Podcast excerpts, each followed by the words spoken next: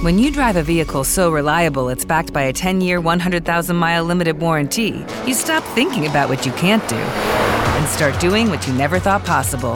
Visit your local Kia dealer today to see what you're capable of in a vehicle that inspires confidence around every corner. Kia, movement that inspires. Call 800 333 4KIA for details. Always drive safely. Limited inventory available. Warranties include 10 year 100,000 mile powertrain and 5 year 60,000 mile basic. Warranties are limited. See retailer for details.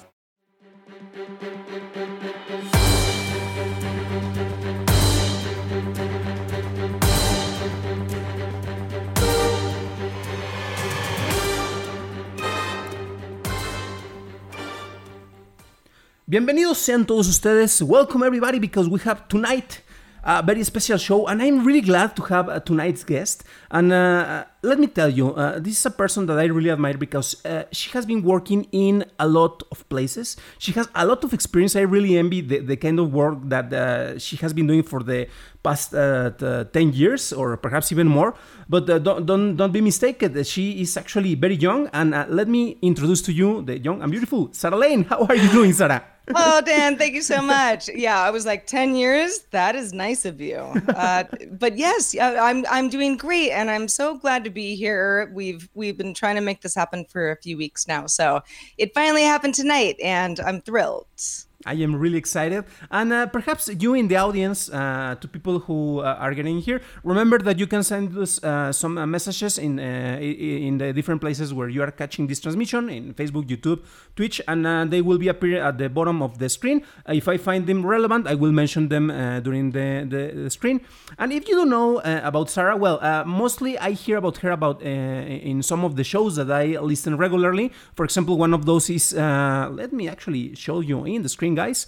Uh, it's the DTNS show, Daily Tech News uh, show, where she's co hosting with Tom Merritt, one of my favorite shows. Actually, that's the show that I listen in the morning so I can uh, have a, a, a, wonderful time for the rest of the day.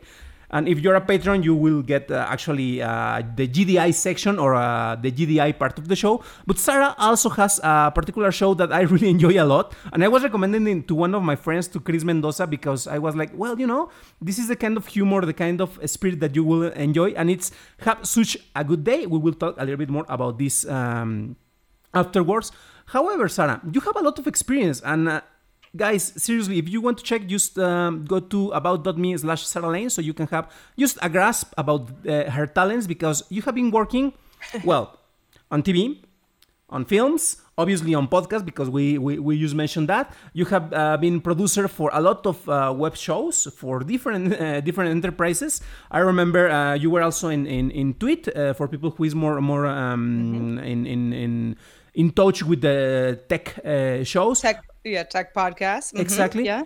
But uh, well quite an experience. So uh, how do you handle how, how can you be not focused just in one area of production but uh, how can you be like um, so willing and also so able in these different uh, areas well, first of all, thank you. Uh, that's very kind. I'm so glad that you enjoy my shows. And by the way, Dan has appeared on Daily Tech News Show more than once um, uh, since I've been on the show, and he's great. So we want you back soon.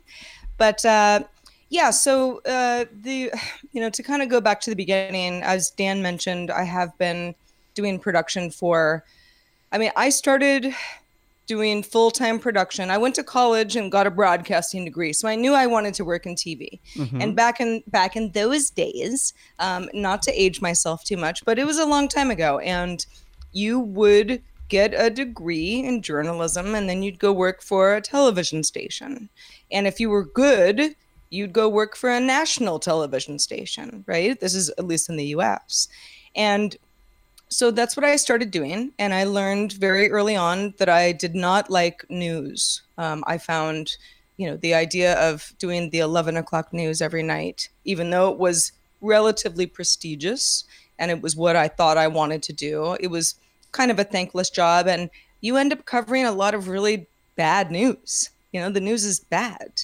And so I, I, I you know in my early 20s i decided okay well i don't want to do i don't want to do this. This isn't what i signed up for. You know i kind of wanted to be like i want to work for mtv and it's going to be really exciting and you know i'm going to be really creative and weird. And that was what I liked about production, the idea of being able to put something together that that was that was creative and moved somebody in uh, in a different way. So I was lucky enough to to uh, become part of the Tech TV team, and I was you know again early 20s at the time, and I worked there for some years.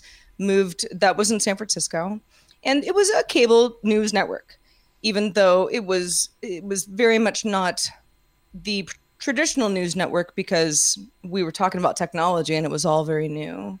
But it was it was it was it was a wonderful job. And i always tell people even though i've done so many things you know over the course of my career since it was the best job i ever had. You know made a lot of friends. It was just it was sort of this magical thing that i i don't think can be recreated. So uh moved to la worked for G4. Um, anybody who knows the Tech TV story knows kind of mm. how that all went down. And after a couple of years of that, um, I didn't dislike Los Angeles. In fact, I'd live here again now. We'll get to that later. But I kind of looked around and was like, because this is again, this is before the internet video days. There was no Twitter, there was no Facebook. YouTube had just launched. It wasn't a place that we could do this. It was you had to, if you wanted to work in television, you had to live in Los Angeles. And if you were good, you're going to move to New York. And that was it.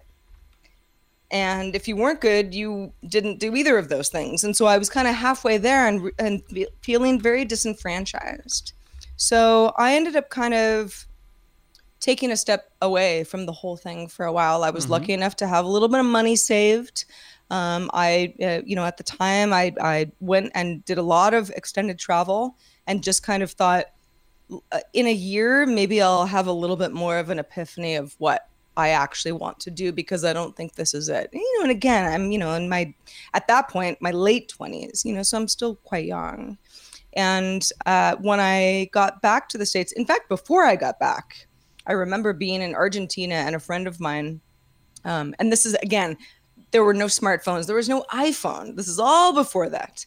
And he gets a hold of me on you know gmail or something and he says you have to sign up for twitter. This is really important. You have to sign up for your username. You have to do this right now or somebody's gonna get it. You know it you know and i i was like what are you even talking about? Never like i was really out of the loop.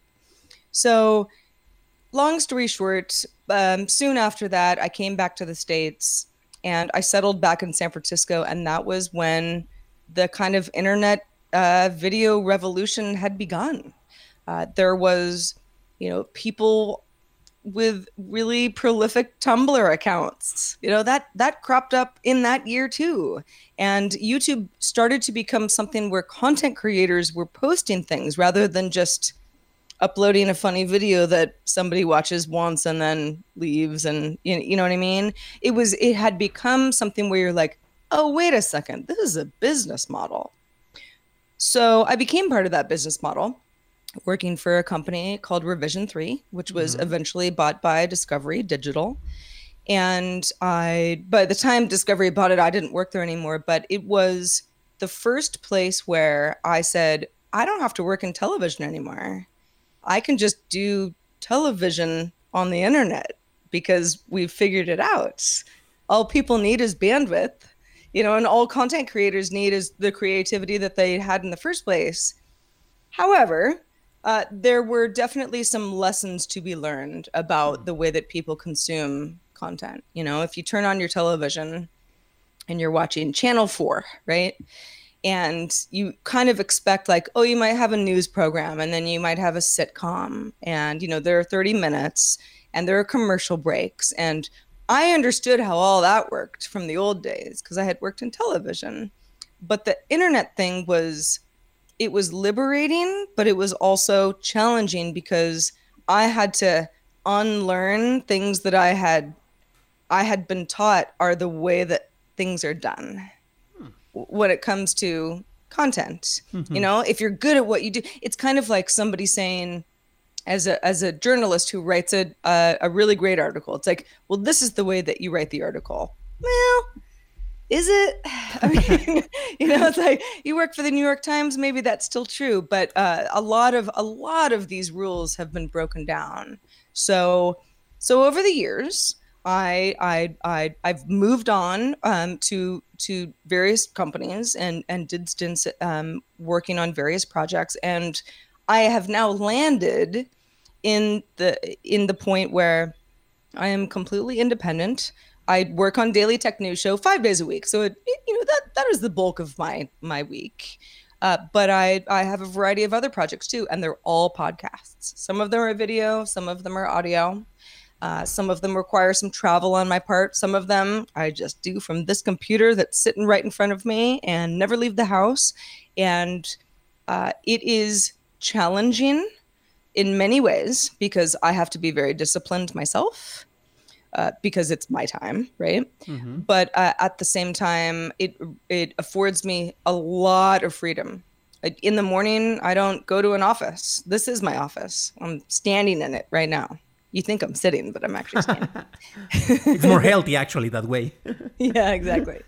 So so yeah, so so I mean, and please ask me any follow up question that you might please, have about please, it. But uh-huh, but yeah, yeah, but but I think that um uh, my my my biggest takeaway is that, and what I've learned is being a independent content creator. Where if I, you know, for example, we're doing this right now. It's a Tuesday night for me. You know, 6 p.m. You know, not dark yet, but you know, we're getting to the end of the workday, right? I could take on any project that I wanted to right now and do it and just add that to my workload if I wanted to. If I don't want to, I don't. And that is a really, really nice thing. And it didn't used to be that way. You know, if you go to a nine to five office job, then mm-hmm. that's what takes all of your time. You don't have time for other things. You'd have to do it on the weekend, or you'd have to really, really cut into your, you know, your your short amount of personal life that you don't really have anyway. So in that sense, it is great. Uh, I also think, and some people are better at this than others. And Tom Merritt, um, co-host on DTNS, we talk about this all the time because he also has a variety of projects that he's juggling, as many freelance people do. You know, we all kind of do that, and the amount of discipline that I realize I need, you know, to get up in the morning, you know, and got to walk the dog, take a shower, get things done, and then I got to work because nobody's going to be mad at me if I don't. But the work won't get done otherwise you know? But there's no boss saying hey sarah you you know you you, were late to work today or you know you didn't get your stuff done on time. It's like it's all kind of it's on me to be my own boss. And that has been a really interesting learning experience over the last couple of years when i went fully independent. Mm-hmm. and for example um, something that i want to talk and uh, after this uh, explanation. So everybody has the common ground about how this uh, have been evolving in, in, different media. Because you mentioned something that is really interesting. Um, i also well i I was like in the transition when I was in college here in Mexico because um, the journalism uh, major was no longer having that name. It was like, oh well, now you're uh, not not uh, studying journalism. Right now you are uh, studying uh, communications, for example and uh, we, we were in a, in, a transition in this way and actually you can see that with, with the newest generations right now it can be like a graphic communications to, to put one example how it's called in some of the schools in here and they are more, focused like in the post-production so you have to uh, rather instead of learn how to write a text uh, uh, you rather have to learn how to use after effects to create some graphics for example mm-hmm. because that's what is going to be needed and um, do you feel that uh, in uh, some of the content that we have available with different authors, uh, with younger generations, uh, I sound like really old when I say that, or I feel quite old. Uh, you, you think that it has been some kind of switch? Uh, do you think that the lack of the journalism form, formation, the, the journalism career, actually has changed the way that we, I don't know, talk about the news? I do. And I don't think that's it's always a bad thing, but I do think that you know, you mentioned post production. So for example, I was never an editor. Hmm. I was always a producer and I worked with editors. I s- sat in edit rooms and I kind of understood what they were doing. I knew how to tell them what to do, but I didn't totally know what buttons to press. And uh, because again, I'm independent, I had to kind of teach myself a variety of audio and video post production programs. And it's not rocket science, and it's actually been really fun. Well, sometimes I hate it, but but for the most part, it's it's a skill that I know is really really important. However, I also know that I'm not some gifted person who can understand this program that other people can. I know that lots of people can understand a lot of programs and they're designed to be that way. And that's a great thing. However, you also get a lot of um, there is and I I will also sound like an old person saying this as well, but there there there are certain journalism rules, right? That I they're ingrained in me. That that's if you say something, you have to back it up with facts. Hmm. And you know, the whole kind of fake news thing is like it's pretty easy for me to point out, like, well, you can't just say something and not, you know, have done your research and that kind of thing. I think that it's easy back in the day, somebody who, you know, when I was starting out in local news, back in the day, who who was going to argue with what we were saying? You just had to hope that we were smart and knew what we were doing and that the right people had been hired. And people like me had been hired because supposedly we understood journalism. Those rules are completely out the window now. So you get a lot of smart people who are doing really, really, uh, um, uh, you know, work that I am very impressed by, and like it's better than what I could do as far as the whole package goes. But who is holding their feet to the fire if the information is not correct. There's not a lot of that going on. And so we have a whole conversation going on about platforms like YouTube and Facebook that people want to blame the platforms for bad mm. content and you know it's it's it's a it's a very complex problem to solve but as somebody in journalism i definitely see where having tools to make it all easier for us to have a voice is great, but you see the bad effects of it every day. Mm-hmm. And for example, now that you touch a little bit about that, I want to mention one one uh, recommended reading. I will post the link also in, in the in the post where this is being published uh, right now. And it's an article that I found. Well, yeah, it's an opinion article that I found on Medium, and it, it uh, discusses a little bit about the differences between content and or well, content creation or production or producing media. The article uh, it's uh, written by Bob Haler. Uh, it's for the AMA, for the American Marketing Association. And one thing that I found interesting, and that's what I want to to discuss um, next, it's about the differences between uh, content creation and uh, media production. Uh, because it can kind of sound similar. However, th- there are some differences that I believe that they, they, are important. So, for example, in here, and this is the only par- paragraph that I'm going to to mention in here is. Uh, well, media and content impacts all the support provided to sales channels. Uh, media is not content anymore, and usually uh, uh, there used to be like some some sort of mix. Like if you were talking about about media, you were talking about the content, but no, because in one way, well, content is a message, and media is the vehicle, the, the vehicle uh, of the message.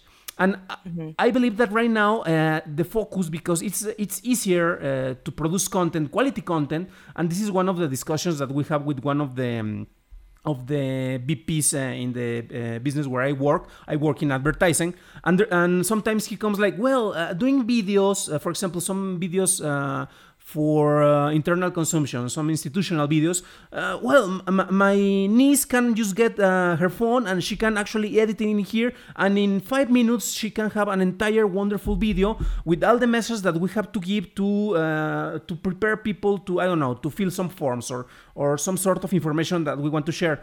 And in the area where we are in the post production department, we're like, well, uh, yeah, I, I actually know how to do videos using my cell phone and, and edit them in here. but you have to focus also in the message, not using the tools that you are using. And uh, right now, thanks to the technolo- te- technological advances that we have right now, it's really easy to produce. And I'm not kidding. For example, um, I have a, um, a Rode mic that I use a lot with this very cell phone, and I do recordings when I'm uh, going to film festivals. And I also editing here and I publish it. It's not the same as I'm working in uh, DaVinci Resolve right now in my computer. However, you can produce quality content but it's like just shiny things that you can produce with animations. However, the message, the, the content itself can get lost right. just because you, you get shiny things. So this is where I, I want to head. Uh, do you think that the, uh, there has been also a change uh, between the, the way that we prepare the, the, the content that we are uh, doing? Because right now, because it's really easy to produce, sometimes you just have to produce content and send it and send it and send it. But the quality sometimes is like, and you you, you see, it, we have pretty much a lot of uh, clickbait articles, but not a lot of analysis in there. So yeah, yeah, it, it's it's it's it's very interesting. In fact, I produce a podcast right now, uh, which I'm a co-host of as well, um, called "It Never Gets Old." It's a podcast about consignment and you know, sort of buying sustainable clothing. So it has really no tech angle unless you're talking about the technology technological platforms that are you know are helping us all buy and sell stuff from each other. But uh, the but the um, the creator of the show, Meredith Fineman she, you know, kind of said to me when we decided to do the podcast, hey, this is just, you know, I mean, it's it's promotional vehicle for me because I can use this to kind of to to be able to reach other people in other ways because what I'm, you know, really trying to do is uh, make connections. Um, you know, maybe articles can be placed on on a variety of publications and stuff where that's kind of her world. And I was like, huh, interesting because when I launch a podcast or a show or whatever you want to call it at this point, you know, you want that thing, there you go. You want that thing to be this entity that's really successful. And I think that more and more, you know, somebody's newsletter might be more successful than their podcast, but it kind of feeds into whatever message you're trying to send people. You know, if you and and we've heard a lot of drama about this on YouTube recently. You know, you get demonetized on YouTube, well, maybe you're selling a lot of merch. And so all that really does is drive people towards your ultimate goal, which is probably to make money, but at least to, you know, amass a, you know, a group of of, of fans. What I've also noticed, and this is something that when I was working at TechCrunch, I ran their video team for a couple of years before I moved back to LA. So this is, you know, about four years ago now. And we, you know, was, TechCrunch is a tech blog, but there was a video component. Um, and it has changed a little bit since I've left. But at the time, it was, you know, we were uh, very dedicated to to ramping up video, as many publications were. That was the whole thing at the time. Uh, that that you know all the all, all the written uh, uh publications thought that they needed to become video entities and some some have had more success than others but i found that when we would kind of put together let's say you know if i did if i did sort of a you know five minute hey here are the top five stories of the day tech news type thing did really well because it was something that was easily digestible. People on the internet accepted it.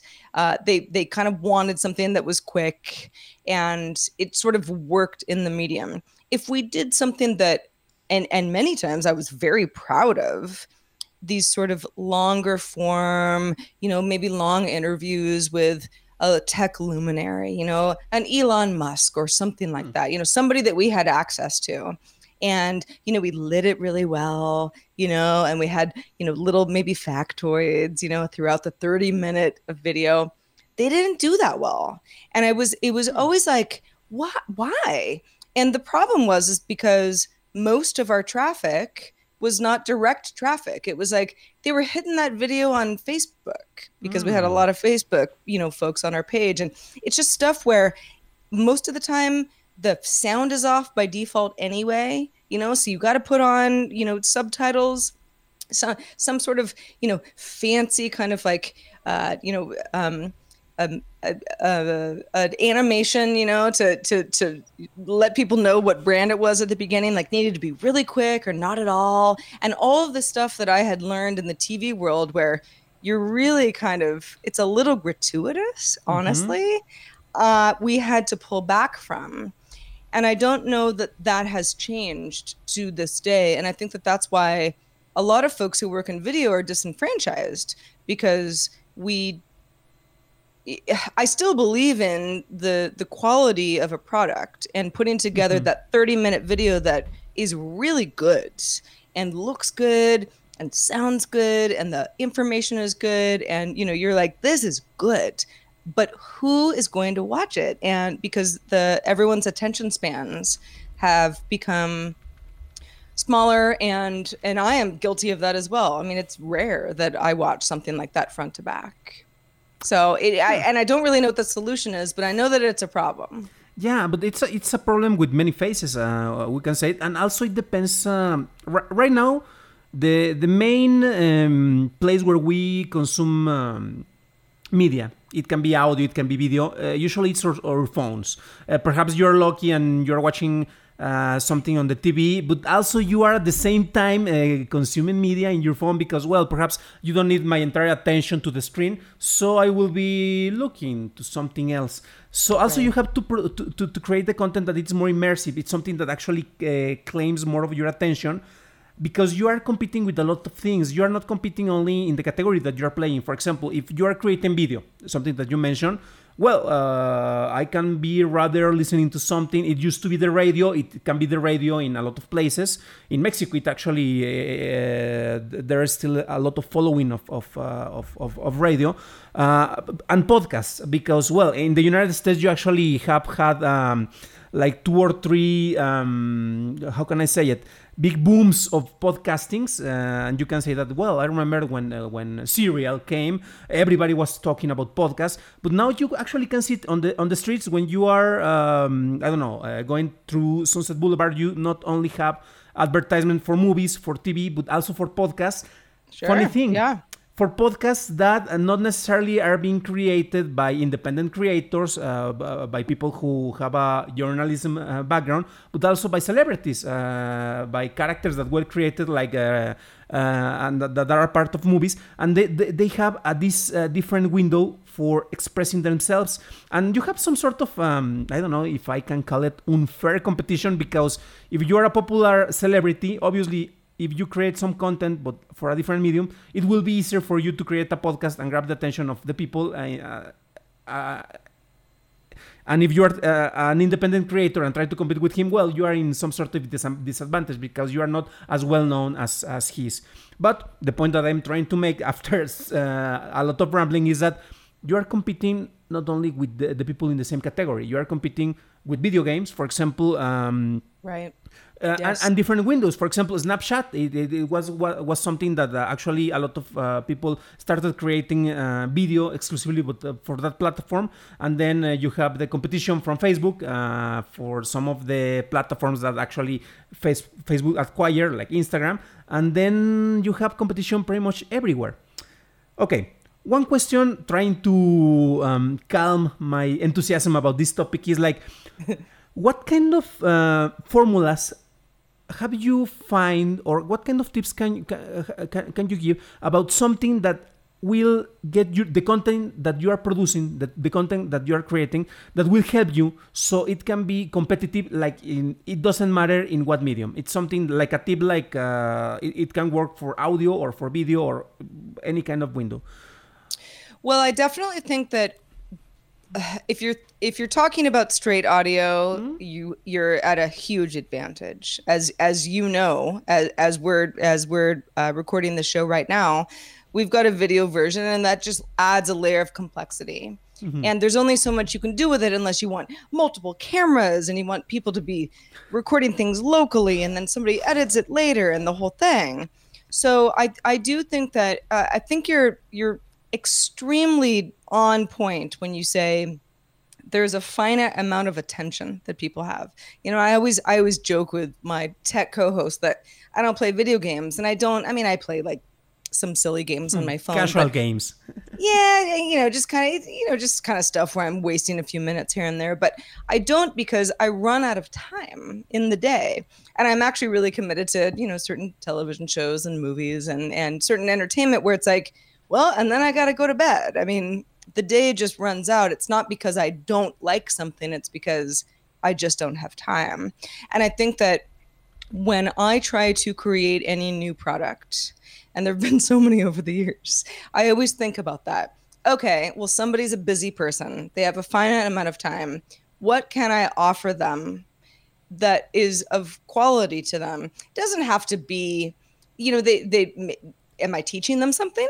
That would be awesome. You know, am I providing entertainment? Am I am I providing an escape from wherever their you know their life is is going otherwise? Can I do all three?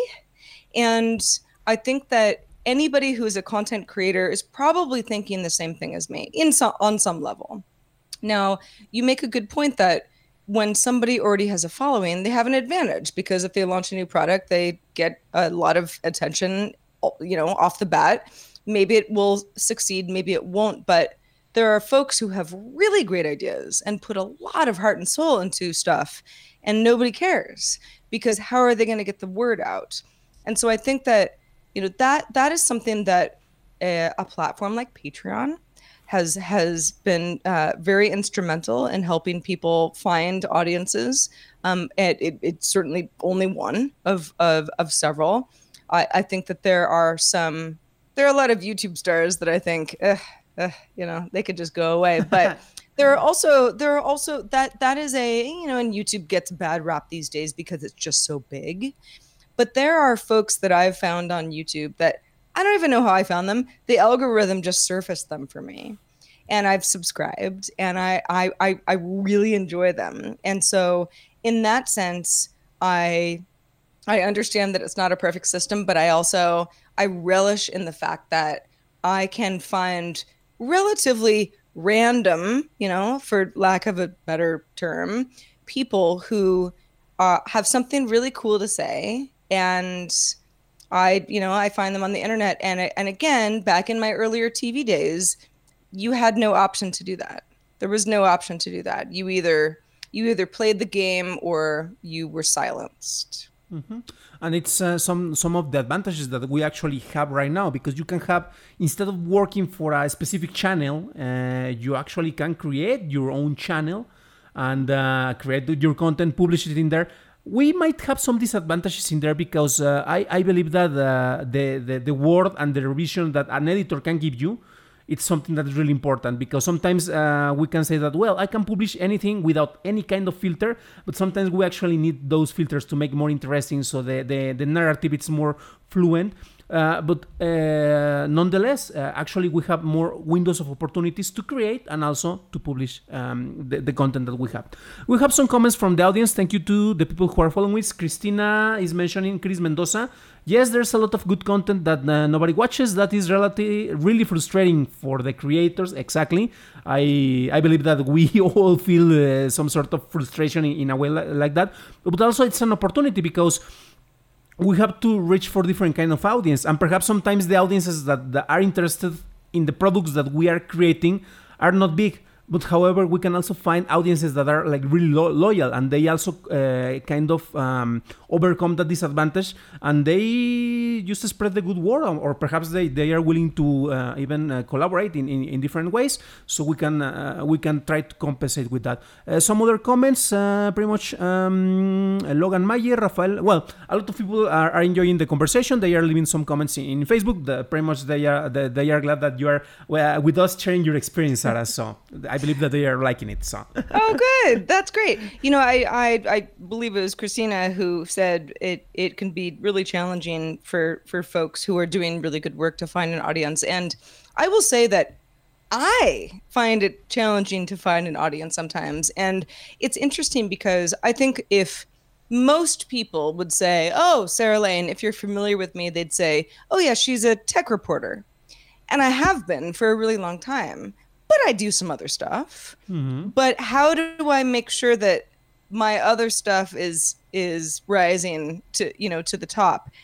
That doesn't always work. Um, sometimes there is sort of a pigeonhole effect going on where people are just they just want me to do the thing that they know me for and they don't really care about the other stuff mm-hmm. um, and then let's say you're a really good content creator you know i think i'm pretty good at a lot of things i'm not that great at promotion you know i'm not much of a marketer. I've never really done that. I when i worked you know with in large companies in the past other people did that.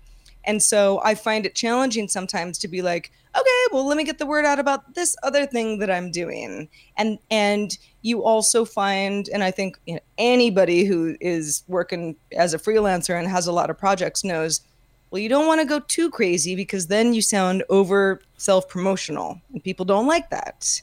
So it, it is a real balancing act. And I, I, I find it very challenging. And for somebody just starting out who has great stuff to say and, and is super talented, you know, I, I, I, I would never say don't go for it. But I do think that it, you know, you have your work cut out for you. Mm-hmm. And uh, you mentioned something that's really important. And uh, yes, we have certain areas where we are like more more capable. Perhaps you are great at, uh, at um, producing. For example, I, I'm mostly an editor. And for example, I, I remember that uh, at the beginning, uh, some people actually were looking for me to help them, but as a, as a producer, as an editor, as somebody behind the, the camera, because that's where I have a lot of ex- experience. But then yeah. I was like, well, but I also have ideas that I want to communicate. I also want to, to tell. And uh, it's not the same if I write the script and I give it to somebody that perhaps it's better than, than, than me to express those, those those ideas, but the way that he's going to express it, that she's going to express it, is not the same. Perhaps it doesn't have the same um, hard if i can say it that, that way but yeah. that's also that we have to to to reach to different areas as independent creators because marketing that's actually the toughest thing if you you can create the best of contents but if nobody knows about you or if you're putting in the wrong window i was talking i remember that um, ah one show that actually tom merritt was uh, was in here uh, we were talking about different streaming platforms and i was mentioning about some of the uh, i believe it was uh, uh, a chinese place that is like the mm-hmm. where you find the most uh, pretty much the the youtube stars but in china and you can pretty much make a career in there and for us it's something that we don't have interest because it's a different set, uh, a different cultural set. However, if you're willing or unable to explode those different areas, perhaps you can be like a rarity in there that can get the audience because you were perhaps in the wrong country. I don't know. right, right. Well, and that's I, again, yeah, that really plays into the challenge that we all have. It's what platform is popular where mm-hmm. and why and what game do you have to play seo or or or otherwise in order to surface your content you know just today uh, uh, around 3 p.m., you know, some news came out that Apple wants to start buying original content, podcast content. And so, you know, everyone, you know, I, I get lots of texts from friends who don't actually work in podcasting. And they're like, ooh, Sarah, that sounds interesting. And I'm like, well, Spotify has been doing this for a long time. Stitcher's been doing this for a long time. And mm-hmm. Apple's not doing anything revolutionary. And I, I can't just call Apple and be like, okay, give me a lot of money to like do a new podcast. It we doesn't work that, that way. that would be nice, right? But you know, we'd all be doing that otherwise. But um, but I but I do think that yeah, it is it is extremely challenging to, I think, uh, have something that you you really care about and you believe in because if you don't it won't be fun and you won't do it for very long you know we've all kind of made those mistakes. Anybody working in production i have definitely worked on productions where i was like i don't my heart isn't in this. And you know it never lasted because you just don't want to do it anymore. And not that even the best projects aren't work of course they're hard work but it has to there has to be some heart involved. And even so, you can have something that you feel really, really good about. And again, you get to that point where it's like, okay, well, yeah, wh- where's my audience? Where's my network? What country do I live in? What do I use? How do I get the word out? How do I compete with uh, maybe other shows that are also pretty good, but mine is good too. And I think that that that is a that is something that I hear from my peers quite often. And I see shows come and go, and and sometimes when they go, I think, ah, it was so good. But but there is a certain amount of audience that you need to amass in order to keep the momentum going, and that's different for everybody. But at the end of the day, most people can't do things for free. There are very few people who would do something for free, you know, week after week, month after month, year after year, and and the thing is, is that uh, you know, again, we're pr- uh, production people, so we sound like broken records, but it's a lot of work. This is all a lot of work. It's fun, and thank goodness it's fun because it's a lot of work.